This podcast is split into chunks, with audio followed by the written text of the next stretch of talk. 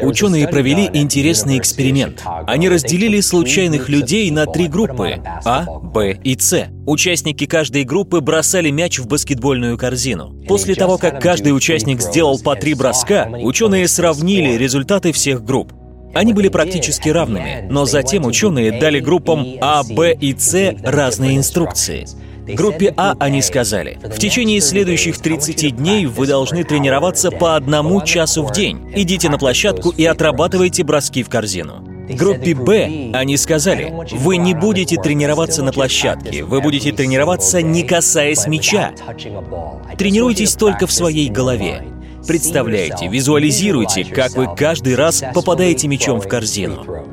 Группе С они сказали, вы вообще не должны тренироваться. Следующие 30 дней даже не думайте о баскетболе, просто занимайтесь своими делами.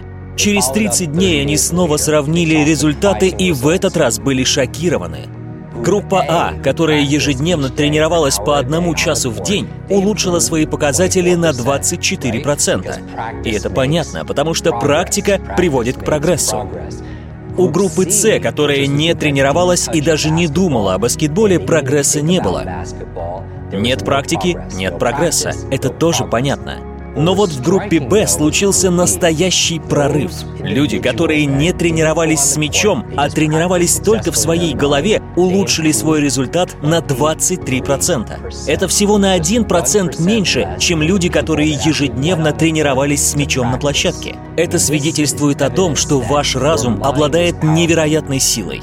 Найдите информацию о таком спортсмене, как Роджер Баннистер, который визуализировал свои успехи. В наше время есть много спортсменов, которые тренируются не только физически, но и мысленно, представляя достигнутый результат. И я хочу, чтобы вы тоже начали практиковаться в искусстве визуализации. Я хочу, чтобы вы представили свой идеальный день без каких-либо ограничений, начиная с момента вашего пробуждения до отхода ко сну. Потому что если вы сможете что-то представить, вы сможете это реализовать. То, что вы отчетливо представляете, вы воплощаете в жизнь. Проблема людей заключается в том, что они неправильно используют визуализацию. В итоге они не получают того, чего хотят. Они визуализируют все то, что может пойти не так, все то, чего боятся. И чем больше они концентрируются на этом, тем сильнее их разум притягивает эти негативные ситуации. Неудачу на экзамене или неудачу на очередной встрече с клиентом. Все беды начинаются в голове.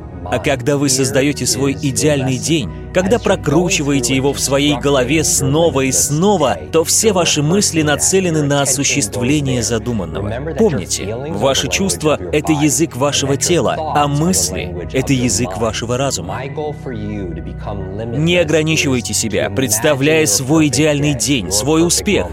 Я хочу, чтобы вы визуализировали свой успех, видели его, чувствовали его, поверили в него, а затем ежедневно работали, чтобы воплотить мысли в реальность.